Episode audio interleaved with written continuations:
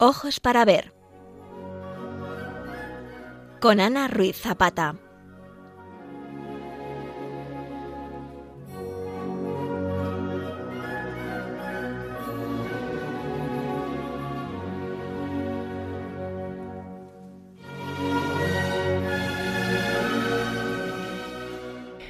Queridos oyentes de Radio María, bienvenidos al programa Ojos para Ver, en el que hoy vamos a comentar una bella pintura dedicada al nacimiento de la Virgen.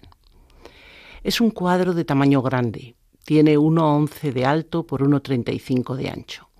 Fue realizado en 1520 por un pintor de Amberes, Jan de Ver, y actualmente lo podemos admirar en el Museo Thyssen-Bornemisza de Madrid presenta el interior de una habitación bien amueblada, presidida por un gran lecho en el que Santa Ana se recoge en oración después de haber dado a luz. Dos damas, cada una desde un lado de la cama, atienden a la nueva madre, mientras otra mujer, sentada cerca de los pies de la cama, junto a una chimenea, se ha hecho cargo de la recién nacida.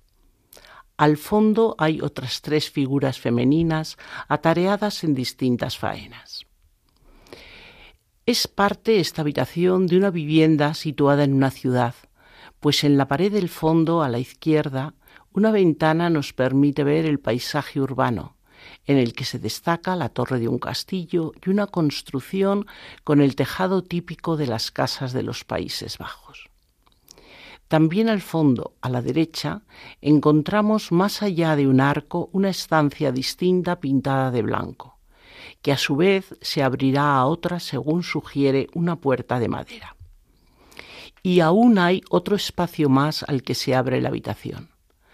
Lo descubrimos en el reflejo de un espejo convexo de forma oval colgado de la celosía que cubre la parte inferior de la ventana nos muestra el dorso de la figura sentada junto a la chimenea y en la parte superior un resplandor que podría corresponder a otra ventana situada en la zona en la que está el espectador. El asunto del cuadro, la Natividad de María, es un tema religioso muy frecuente en la pintura. Recordamos que en Génesis capítulo 3, en el contexto de la caída de Adán y Eva, Dios Padre manifestó su amor salmífico al prometer que Cristo, el descendiente de la mujer, acabaría con la serpiente.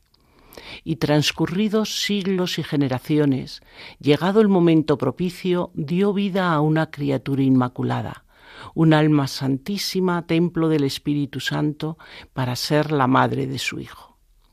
Y así la genealogía de Jesús que cita el Evangelio de Mateo puede culminar con esta frase reveladora. María de la que nació Jesús llamado Cristo. En relación con la iconografía del tema, hemos de comenzar recordando que la representación de María surgió en los primeros tiempos del cristianismo.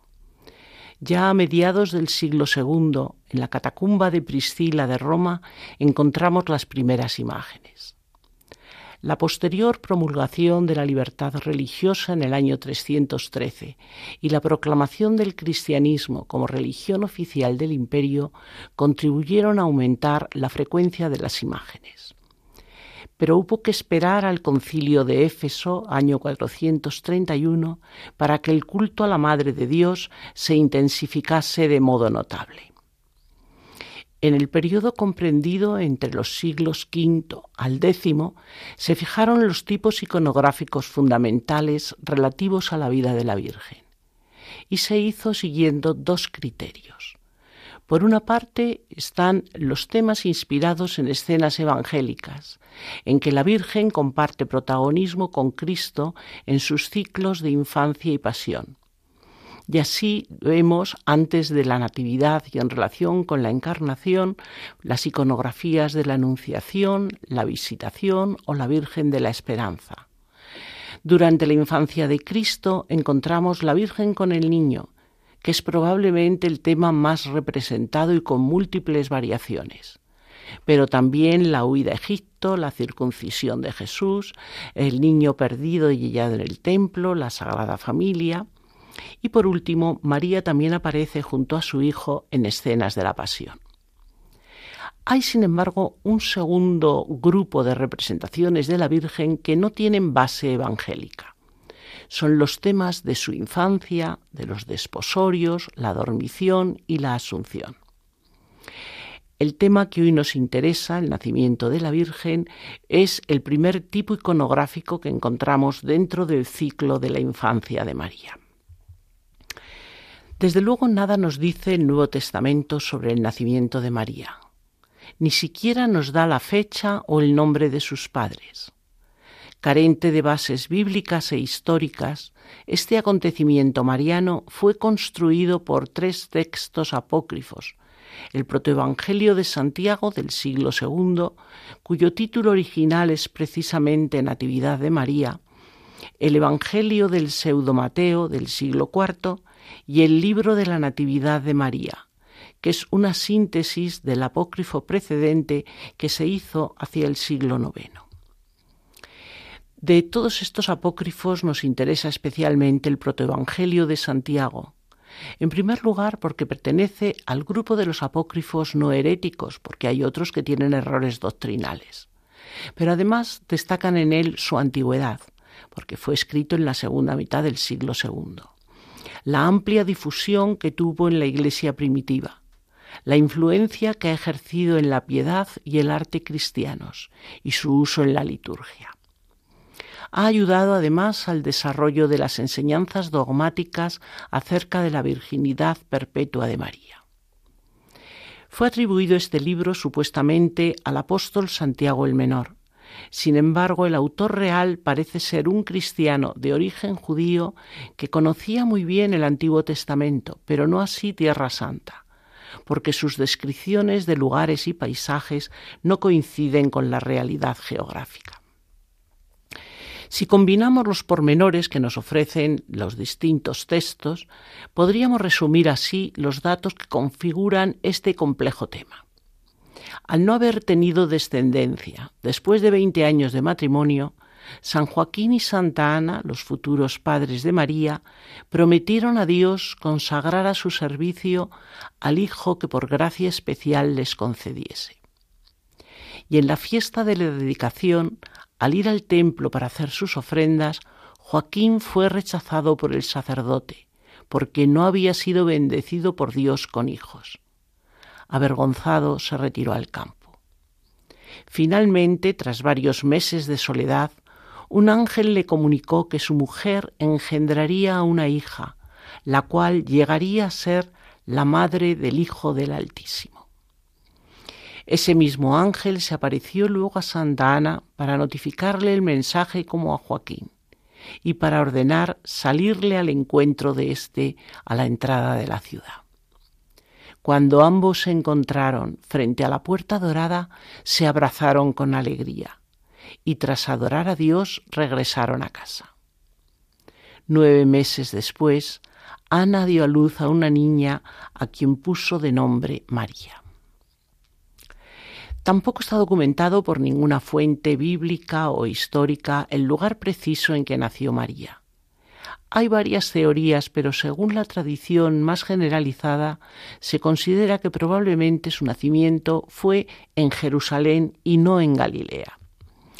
Apoya esta opinión San Máximo el Confesor, un autor bizantino que vivió entre el 580 662 y lo, apoya en su obra La vida de la Madre de Dios, que aúna la reconstrucción histórica y la contemplación mística y narrativa de hechos maravillosos de la historia cristiana. Recoge las tradiciones de textos apócrifos, pero los da credibilidad porque asegura que santos bizantinos antiguos habían aceptado ya estas enseñanzas. También el que María nació en, Jerusalén parece confirmarse con los recientes hallazgos arqueológicos, porque se han encontrado las ruinas de una basílica bizantina construida sobre el dique que separaba los dos estanques de la piscina de Betesda de Jerusalén y esta, esta basílica estaba dedicada a María fue destruida en el año 614 por los persas, pero es un testimonio de que al menos en el siglo V existía en este sitio de Jerusalén un santuario mariano.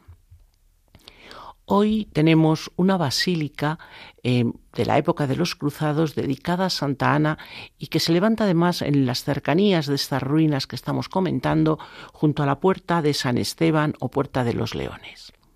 En su cripta se han encontrado restos arqueológicos de casas del siglo I y una de ellas, convertida en capilla, es el lugar que desde el siglo V se identificaba como el lugar del nacimiento de María, la Madre de Jesús, dentro de la casa de San Joaquín y Santa Ana. Por otra parte, esta casa estaría situada cerca de las puertas de las ovejas en la muralla norte de Jerusalén. Era el lugar por donde entraban las ovejas provenientes de Belén, que estaban destinadas a ser sacrificadas en el vecino templo. Y este sería un argumento más que apoyaría la hipótesis, porque al hablar de Joaquín siempre se señala que era un hombre muy rico, propietario de numerosos rebaños de ovejas que el propio Dios multiplicaba en premio a su ejemplar conducta. También la literatura apócrifa contribuyó en gran medida a introducir y propagar la celebración litúrgica de la fiesta de esta Natividad de María. Es una de las fiestas marianas más arcaicas. Sabemos que nació en Jerusalén y parece que fue con motivo de la dedicación a la iglesia de la Virgen junto a la piscina de Betesda que ya comentamos. En cuanto a la elección de la fecha, el 8 de septiembre, para marcar este nacimiento de María, parece inspirarse en la obra de Ortu Virginis, que fue muy popular entre los cristianos de los primeros siglos. La fiesta fue introducida en Constantinopla en el siglo VI. El himno para dicha solemnidad fue compuesto por San Romano el Meloda sobre el año 550, durante el reinado de Justiniano I. Es un largo contaquión para la fiesta donde se resumen todos los temas que después van a irse desarrollando sobre el misterio que se celebra y que se contempla. Sigue siendo una fiesta muy importante en la Iglesia Oriental. Inaugura el año litúrgico bizantino, cuyo cierre se señala en agosto con la festividad de la dormición o muerte de María.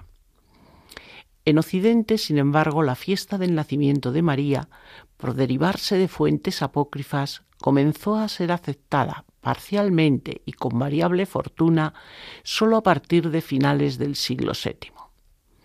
El primer documento que atestigua formalmente la existencia y aceptación oficial de dicha fiesta es la vida del Papa San Sergio I, contenida en el Liber Pontificalis. Este Papa ordenó en el año 688 que en lo sucesivo la festividad del alumbramiento de María se conmemorase el 8 de septiembre con una letanía y una procesión que arrancando de la iglesia de San Adrián en el fondo concluiría en la Basílica de Santa María la Mayor, donde se oficiaría la misa. Sin embargo, no parece haber sido muy celebrada en Occidente durante los siglos VIII y IX. Y es a partir del siglo XI cuando la festividad vemos que está generalmente establecida en la Iglesia occidental. El Papa Inocencio IV instauró la octava de la fiesta en 1243 y en el siglo XIV se oficializó la solemnidad, incluyéndola en el calendario litúrgico y complementándola con una vigilia. Pese a conservarla como festividad religiosa, Pío X la excluyó de las fiestas de precepto a inicios del siglo XX y fue abolida por Pío XII en su reforma de 1955 por estar basada en los apócrifos, pero sí se conservó como fiesta de segunda clase, como una de las fiestas memoriales marianas. Recordemos que además es una ocasión para celebrar la fidelidad de Dios, porque este nacimiento es la condición importante para la redención. Vamos ahora a escuchar el apolitiquión del nacimiento de la Santísima Madre de Dios es un tropario, es decir, un himno litúrgico muy corto de una sola estrofa, que conmemora específicamente el tema de la fiesta que se celebra. Se canta en vísperas, en maitines y al final de la divina liturgia. Vamos, lo que vamos a escuchar en la traducción nos dice: Tu nacimiento, Madre de Dios, proclamó alegría al mundo entero, porque de ti salió el sol de justicia, Cristo nuestro Dios, y rompiste la maldición, diste la bendición, y aboliste la muerte, nos diste la vida eterna.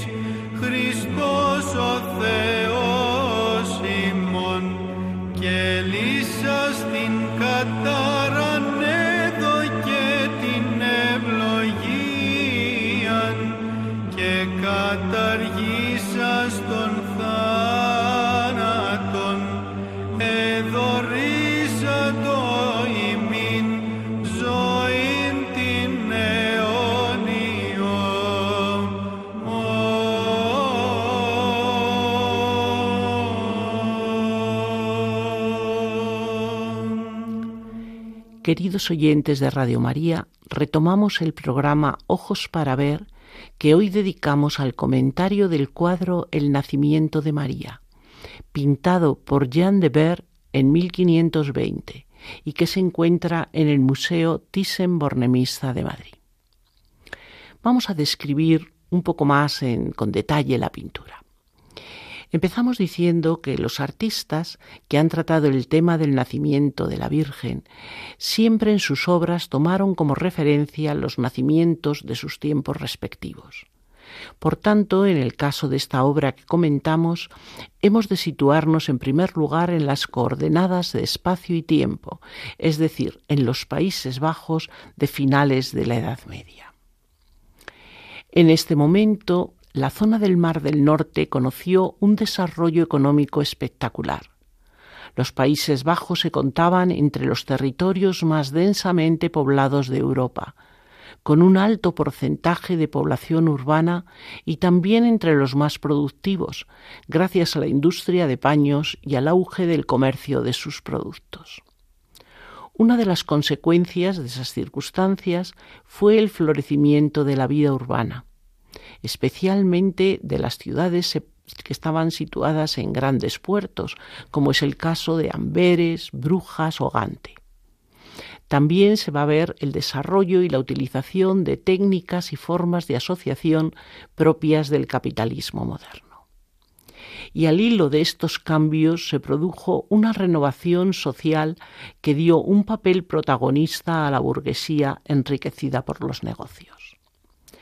Por eso, cuando miramos el cuadro, encontramos, como ya apuntamos, el interior de una casa y la identificamos como una de las casas burguesas del lugar y la época descritos. Es una estancia con detalles arquitectónicos sencillos pero cuidados. Está pavimentada con losas bicolores que forman un dibujo geométrico y los muros cubiertos con un enlucido. El mobiliario lo forman pocas pero muy costosas piezas que se alinean junto a las paredes. En el muro del fondo, a la izquierda, se abre una ventana rectangular. Los cristales llevan un emplomado romboidal en la parte superior.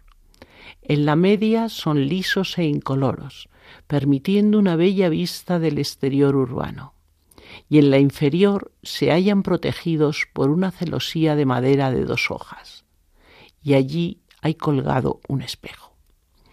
Bajo la ventana encontramos un banco de alto respaldo y costeros con decoraciones de tracerías góticas, algunos cojines y un pequeño taburete.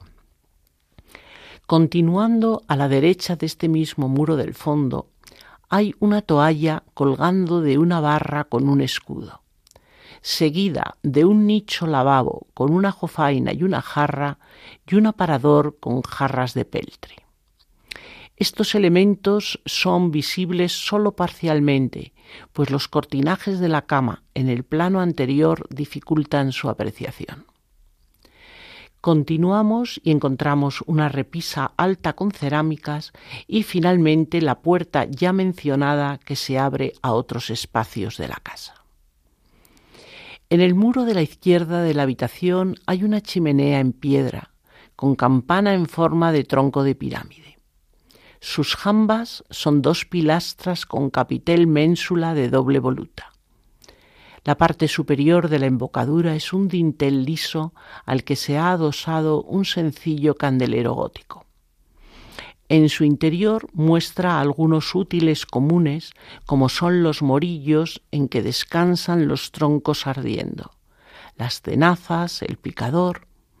Sobre el fuego hay un caldero para agua caliente colgado mediante un garfio que se engancha en el asa, y ante él una sartén y dos piedras. Gran parte de la obra está ocupada por la cama, apoyada en el muro de la derecha y dispuesta en paralelo a la superficie del cuadro. Alzada sobre una tarima se nos muestra como un mueble exento de grandes dimensiones, un signo de ostentación que domina la estancia. Lleva un cabezal de paneles de madera que se eleva hasta el dosel, del que sólo sabemos por los cortinajes que cuelgan porque como ya comentaremos, este cuadro fue en su día cortado en la parte superior. La cama está ricamente equipada con sábanas, colcha, almohadas. Completa el inventario de los muebles una mesita junto a la cama.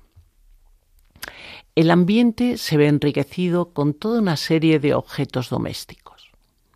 El espejo, sujeto a las celosías del tercio inferior del ventanal, circular y convexo con un ancho marco octogonal es un elemento muy importante. También hay diversos objetos de metal, jofainas, candeleros. La meticulosidad de su realización permite reconocer las diversas calidades del cobre, peltre y bronce. Y jarros de cerámica, que también tienen características diferentes. Destacando en el primer plano Junto a la partera se encuentra un cesto de mimbre en el que se acumulan diversos objetos. Reconocemos unas tijeras de muelles, rollos de tejido, paños, elementos todos que parecen aludir a las costumbres que rodeaban al cuidado del recién nacido. Por último, destacamos la ropa del hogar. Su abundancia, calidad y despliegue no sólo visualiza el estatus económico de los dueños de la casa, sino que a la vez nos permite relacionarlos con la floreciente industria textil flamenca. Recordemos los linos de Cambrai o los paños de Flandes que fueron muy famosos en la época. Son fundamentales en el cuadro los personajes, seis mujeres de diferente edad y la recién nacida. En la cama, digna y recogida, la nueva madre es atendida por una mujer joven, en primer plano, que lleva un cuenco de sopa caliente.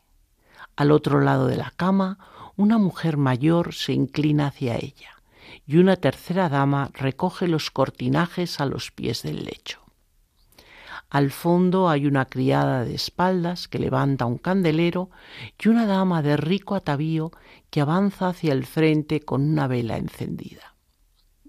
Por último, ante la chimenea, sentada probablemente en el suelo, aparece la partera que atiende a la recién nacida, que aún está desnuda, boca abajo y sobre un paño. El tema del nacimiento de María se había configurado durante el medievo con una iconografía casi inalterable, cuyos elementos podemos reconocer en la descripción que hemos hecho del cuadro. Por una parte, las protagonistas, que son Ana, que siempre aparece vestida por completo, con amplios ropajes y en un lecho, y, por otro lado, la recién nacida María, que suele aparecer desnuda y casi siempre en brazos de una partera que mm, generalmente se apresta para lavarla. Hay en segundo lugar toda una serie de comparsas, una o varias mujeres que ayudan a Ana y brindan cuidados, alimentos y bebidas a la parturienta, como hemos descrito en el cuadro. Y desde luego una escenografía concreta porque siempre este tema se desarrolla en el interior de una casa suntuosa, con elementos de prestigio, un espléndido mobiliario, especialmente el lecho, que siempre se muestra lujoso, con ricos cortinajes y amplio equipamiento. Y además también son, digamos, como obligatorios los elementos relacionados con la neonata, que como decíamos reconocemos en el cestito del primer plano.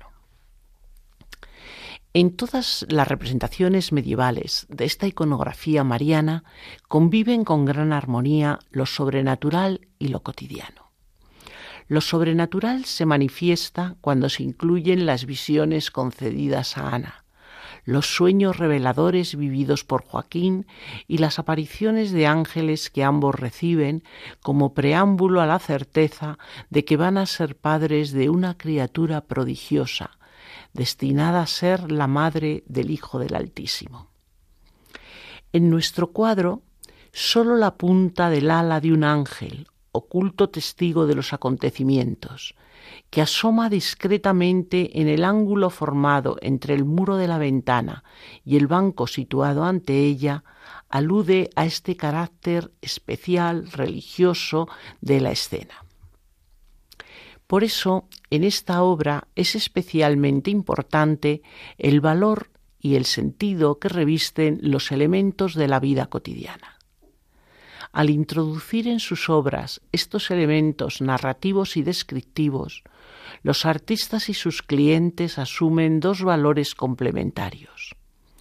Por un lado, el valor retórico porque la Iglesia medieval, al introducir lo cotidiano en el suceso del alumbramiento de la Madre de Dios y presentarlo como un parto corriente, trataba de ganar mentes y voluntades de los cristianos, sobre todo de las clases populares que eran la inmensa mayoría.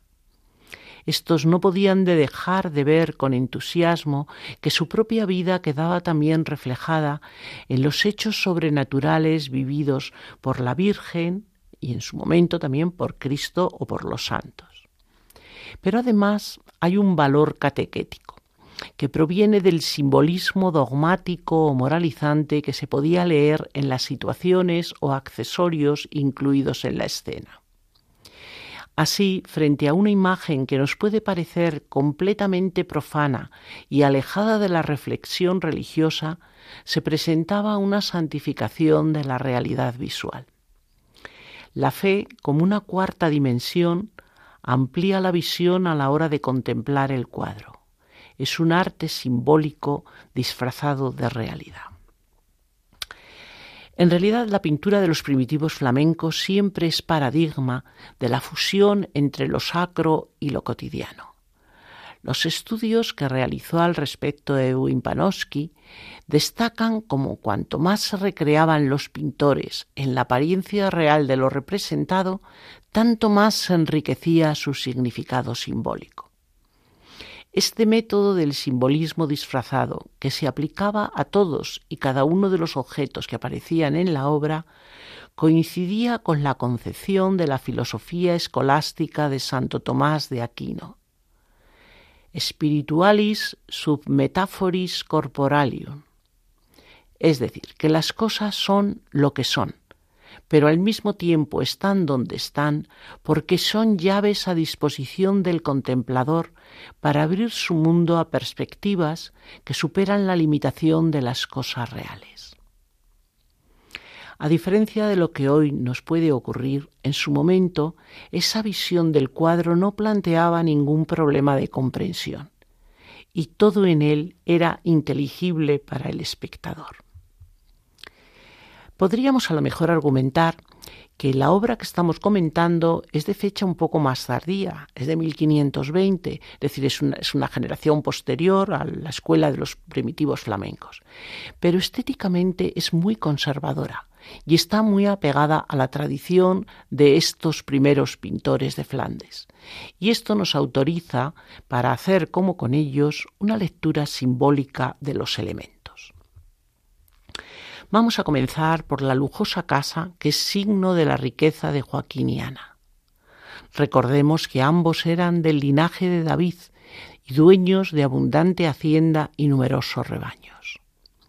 La calidad de los múltiples objetos repartidos por la habitación enfatizan este mensaje de la alta posición de los personajes.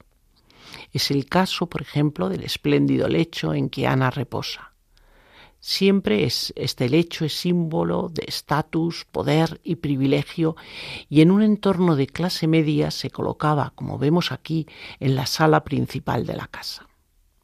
Pero además en la cama podemos leer otros significados, otros símbolos, porque es el lugar donde se nace y se muere y donde se perpetúa la continuidad del linaje.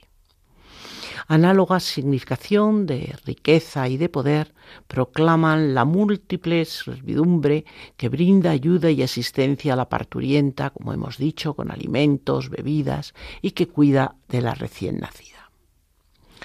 Sin intención de ser exhaustivos, vamos a fijarnos en algunas piezas concretas que aparecen en esta habitación. Veamos el espejo. El espejo era un elemento muy valorado porque era costoso se utilizaba sobre todo con fines decorativos y también con fines de ostentación. Pero su superficie, que está perfectamente pulida, simboliza además la pureza mariana, que es speculum macula.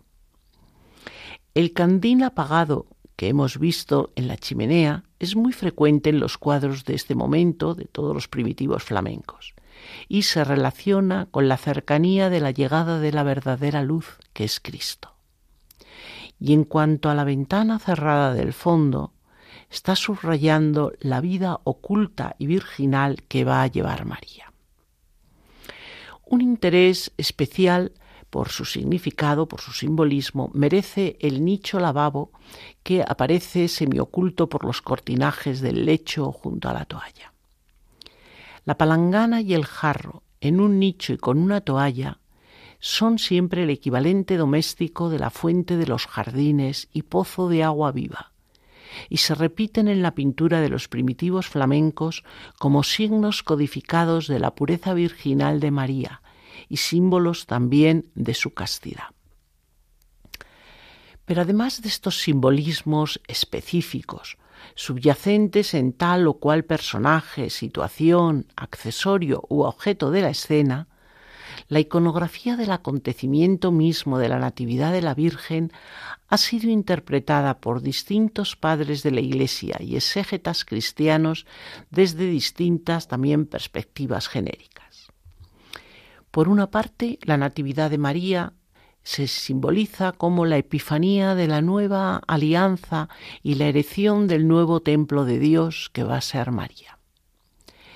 Para San Andrés de Creta o San Juan Damasceno, el nacimiento de María marca este inicio de la nueva alianza que establece Dios con la humanidad.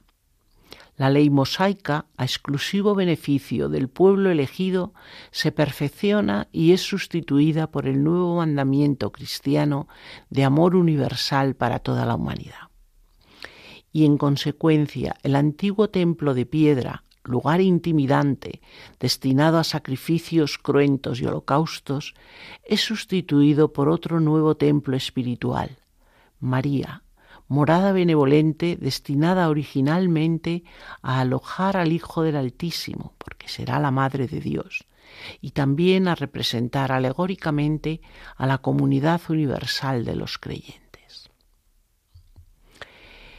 En segundo lugar, podríamos decir que la Natividad de María es como un símbolo, un preanuncio de la redención. Predestinada por el Todopoderoso para ser la Madre de Jesús, su alumbramiento marca el inicio del proceso redentor que este último llevará a cabo con su vida terrena y su muerte en la cruz. Y en tercer lugar, la Natividad de María es un signo de la regeneración de la humanidad y marca el rescate definitivo de la humanidad caída, al nacer una nueva Eva que engendrará a un nuevo Adán que es Dios hecho carne para redimir a los hombres de la culpa. pues la absoluta degeneración producida en el hombre por el pecado original exigía engendrar una nueva humanidad limpia y armoniosa, como expresa efusivamente con una gran retórica Juan de Eubea. La escuela musical franco-flamenca, que apareció en Flandes en el siglo XV, es coincidente en el espacio y el tiempo con nuestro cuadro de hoy y supuso un cambio en el rumbo de la música europea. Nació de la concurrencia de la influencia francesa y de los madrigalistas florentinos, y en ella la polifonía vocal tendrá una extraordinaria evolución. Vamos a escuchar Flos Florum, Flor de Flores, un bellísimo y delicado motete dedicado a la Virgen. Es obra de Guillaume Dufay una de las principales figuras de esta escuela.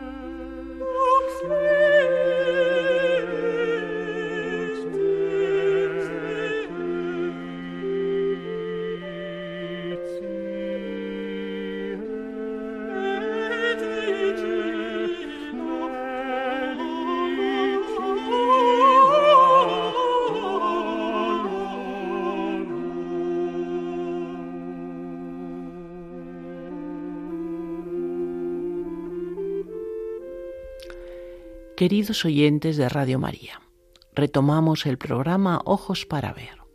Hoy les acompaña Ana Ruiz Zapata comentando el cuadro dedicado al nacimiento de María, pintado por Jean de Ver en 1520 y que se encuentra en el Museo Thyssen-Bornemisza de Madrid. Vamos a iniciar el análisis pictórico de la obra. Es un óleo sobre tabla de factura tradicional. Recordamos, en primer lugar, que la gran innovación que aportaron los primitivos flamencos, de los que el autor del cuadro es deudor, consistió en combinar los óleos, es decir, los aceites, no sólo con los pigmentos que ofrecen colorido, sino con productos secantes que aceleran el acabado. Y esto permitió grandes ventajas en la ejecución, así como bellos efectos ópticos que podemos ver claramente en el cuadro se ha utilizado un soporte de madera y como era normal cuando se precisaba una superficie de gran formato, se ha preparado mediante la unión y ensamblaje de varios tableros, usando uniones de madera y siguiendo un proceso que ya aparece descrito en obras medievales, como de Diversibus Artibus del monje Teófilo de principios del siglo XII. Sobre él se ha colocado una imprimatura flexible agregando un poco de aceite al yeso, lo que va a permitir una textura suave que es importante para hacer los detalles de la pintura, pero también para conseguir los colores que vamos a ver son muy particulares en este cuadro. La pincelada es corta, fundida, y la superficie del cuadro es una superficie sin texturas, es decir, sin impastos, es una superficie lisa. El dibujo de línea fina es muy sofisticado y artificioso.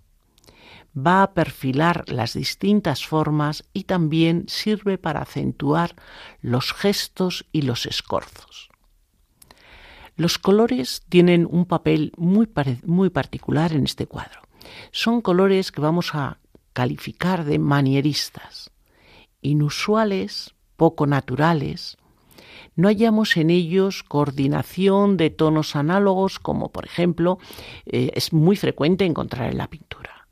No, por el contrario son tonos contrastados. Por ejemplo, el verde con el rojo, bueno, rojo de tonos rosados, pero rojo. Eh, por ejemplo, el amarillo y el azul. Pero al tratarse de colores que son poco brillantes y que tienen baja saturación, no nos chirrían visualmente, es decir, no desentonan en absoluto. Son además colores degradados, es decir, que se pasa suavemente de un color a otro.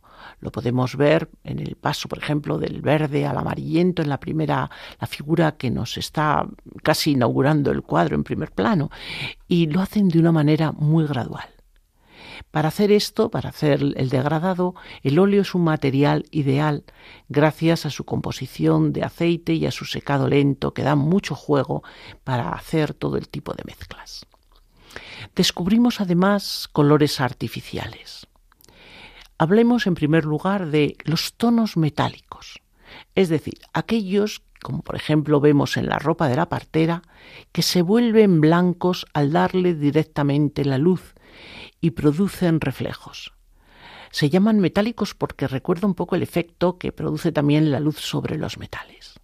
Son un degradado de dos colores, pero ya digo, llevados a un extremo. Y los tornasolados, que son una evolución fantasiosa de estos metalizados que antes comentamos, porque son aquellos que van a cambiar de tono con la luz.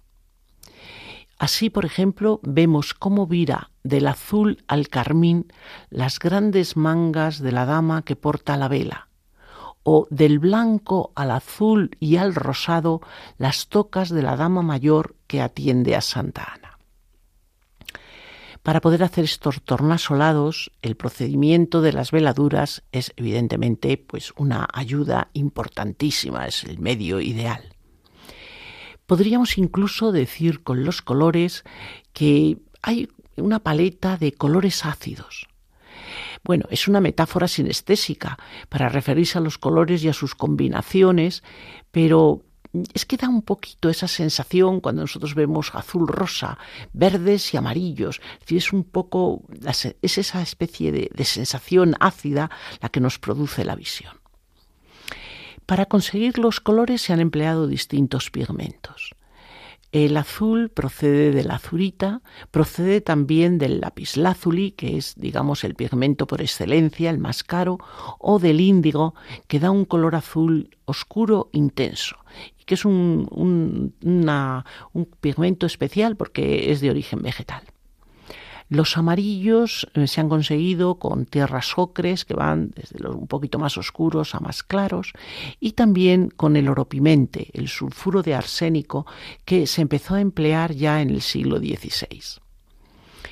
El verde es el verde gris, es decir, un pigmento sintético de origen mineral que se obtiene como resultado de la corrosión de láminas de cobre sobre el vapor del ácido acético pero también eh, se ha utilizado tierras verdes que pueden variar desde el tono amarillo-verde al gris verdoso. Los tonos rojos, rosados, son a partir del cinabrio, del vermellón del cinabrio, y vemos también, identificamos el negro carbonilla y el albayalde, es decir, el blanco de plomo.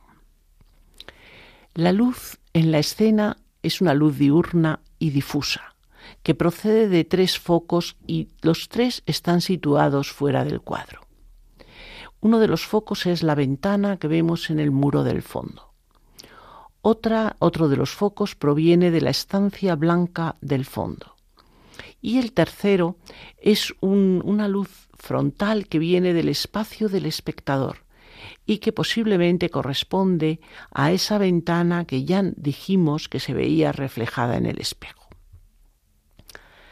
Por ser la luz de esta manera, las sombras tienen una presencia atenuada.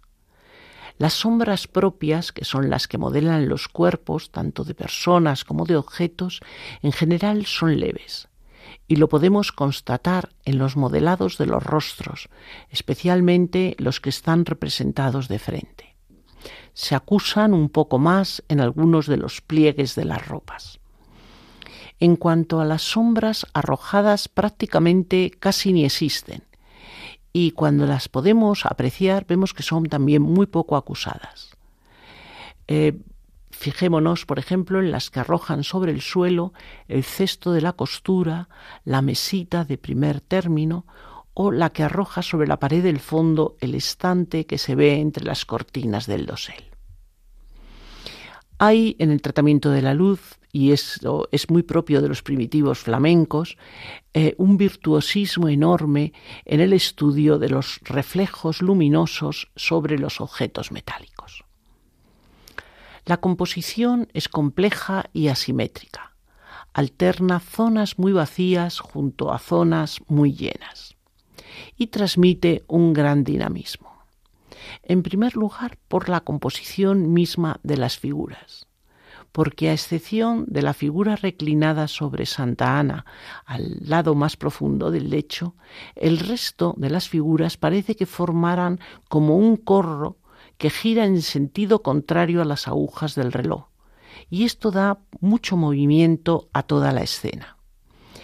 Este, este corro, entre, comillas, se ve reforzado por la espiral de blanco que va desde la habitación del fondo, pasando por el paño del aparador, la toalla, el pañuelo de la partera, el paño en que se apoya la niña, el lienzo que sobresale del cesto del primer plano, el tapete de la mesita y las tocas de Santa Ana pero también contribuyen al dinamismo la actividad que despliegan los personajes, porque todas las mujeres están haciendo algo. Revolviendo el líquido del recipiente con una cuchara, la del primer término, sosteniendo al bebé la de la izquierda, arreglando la cortina del dosel una, hablándole a Santa Ana otra, de las que están al otro lado del lecho, y las que están al fondo, una lleva un candelero en dirección a la chimenea, la otra casi de espaldas está sosteniendo un recipiente metálico que no sabemos si lo acaba de coger de la repisa o va a dejarlo sobre ella. Podríamos decir que hasta la recién nacida está en movimiento porque parece que casi trepa por el brazo de la mujer que la sostiene. Y ni siquiera Santa Ana, la madre, se limita a descansar en el lecho, porque está mostrándonos una actitud orante, es decir, está también, aunque más reposadamente, en acción. Completan la sensación esta de movimiento los ropajes y sus pliegues, especialmente los de la figura de primer término, en la que hasta las cintas que cuelgan parecen transmitir el movimiento del personaje. En cuanto a la representación espacial, hay una coherencia espacial conseguida por medio de la perspectiva y la disminución progresiva de cuerpos, tanto de personajes como de objetos. Las líneas de fuga nos proporcionan un punto de fuga principal situado a la derecha del eje vertical del cuadro, algo por debajo de la altura de los ojos de la figura en pie que aparece al fondo cerca de la ventana. Por dicho punto pasa la línea del horizonte. Pero hay otro punto de fuga, y esto también es muy corriente en la pintura de los primitivos flamencos, a diferencia de, de los italianos, que suelen poner un único punto de fuga, aquí suele haber varios para darle también una sensación más de realidad, o sea, es menos matemático, pero da más sensación de realidad visual. Bueno, pues hay un segundo punto de fuga hacia el hombro de la figura femenina que está en primer plano. Las baldosas del suelo y la cuadrícula que hay en la cabecera de la cama nos ayudan a visualizar todas estas líneas, esta geometría que subyace al cuadro. Vamos además a encontrarnos, eh, bueno, es un cuadro realmente muy interesante, es un cuadro que en cuanto a su técnica todavía podríamos decir muchísimas más cosas. Vamos, sin embargo, a a escuchar ahora una obra de, de Josquin de Pré, que es la figura central de la escuela franco-flamenca. Está considerado como el primer maestro del estilo de música vocal polifónica del Alto Renacimiento, por una técnica y una expresión que son magistrales y fueron universalmente imitadas y admiradas. Ave María Gratia Plena, Virgo Serena, está considerado como su más famoso motete y es una de las piezas más importantes del siglo XV e incluso del siglo XVI.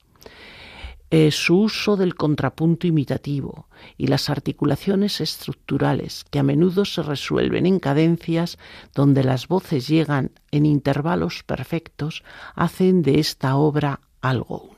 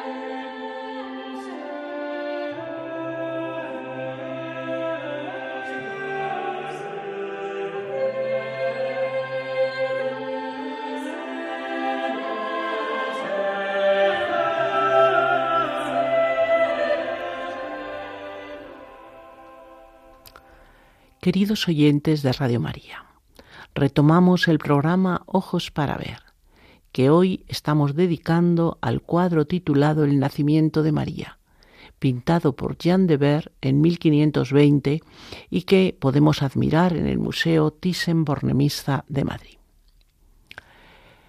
Vamos a fijarnos ahora en cómo es la forma de expresión que ha empleado el artista. Y vemos que se trata de un realismo, pero poco naturalista. Un realismo lleno de gracia, de elegancia, que es buen exponente del naturalismo flamenco, pero está teñido de elementos manieristas.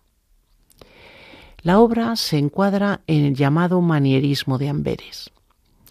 Se da este nombre al estilo de un grupo de artistas que estuvieron activos en el sur de los Países Bajos y principalmente en Amberes durante las tres primeras décadas del siglo XVI. Marcan el final de la pintura flamenca temprana y el inicio de la pintura renacentista holandesa y flamenca. Se trataba de un experimento que incorporaba tradiciones flamencas, sobre todo de Hans Menlin y su taller, y también nuevos modos. Y apareció y desapareció con mucha rapidez. Fue, digamos, un estilo, una escuela muy efímera, pero dejó su huella. Es un estilo que se define por una elegancia artificial. No se busca que la escena sea lo más realista posible sino sobre todo que resalte el ingenio y el virtuosismo técnico del artista. Y destacan las figuras de posturas afectadas, gestos expresivos, proporciones alargadas, suntuosos trajes, pero también el colorido caprichoso y particular que define a nuestro cuadro. Los manieristas de Amberes son una escuela que sobre todo trabajaron los temas de tipo religioso. Hicieron retablos y trípticos con temas especialmente de la infancia y pasión de Cristo, de la vida de la Virgen y también de los santos. Y los interpretaron en general de una manera más superficial que los artistas flamencos del siglo anterior. Son, como hemos visto en nuestro cuadro, más narrativos y siempre tienen más acción pero sin embargo conservaron rasgos de los primitivos flamencos como son el gusto por los detalles meticulosamente elaborados, como hemos podido corroborar en nuestra pintura. Entre los pocos artistas que se han podido identificar está Jean de Ver, que ha sido considerado como el iniciador de dicha corriente un pintor fino y elegante con un personal sentido del color y una especial preferencia por composiciones complejas. Vamos a escuchar a continuación Vergine Belda de John Diffé.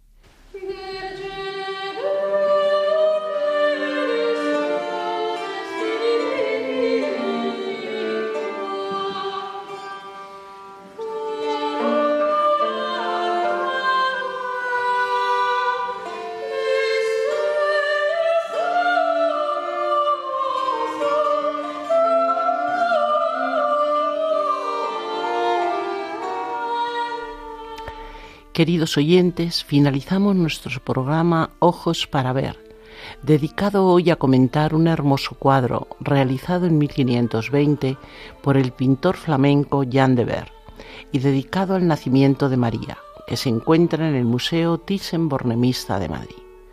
Hoy les ha acompañado Ana Ruiz Zapata. Si desean volverlo a escuchar, les recordamos que pueden hacerlo en el podcast correspondiente al programa del día de hoy y si quieren alguna aclaración o puntualización pueden escribir a ojos para ver 7, 7 en número, arroba radiomaria.es. Nos despedimos deseándoles todo tipo de bendiciones y les invitamos a seguir escuchando Radio María, la radio de nuestra Madre.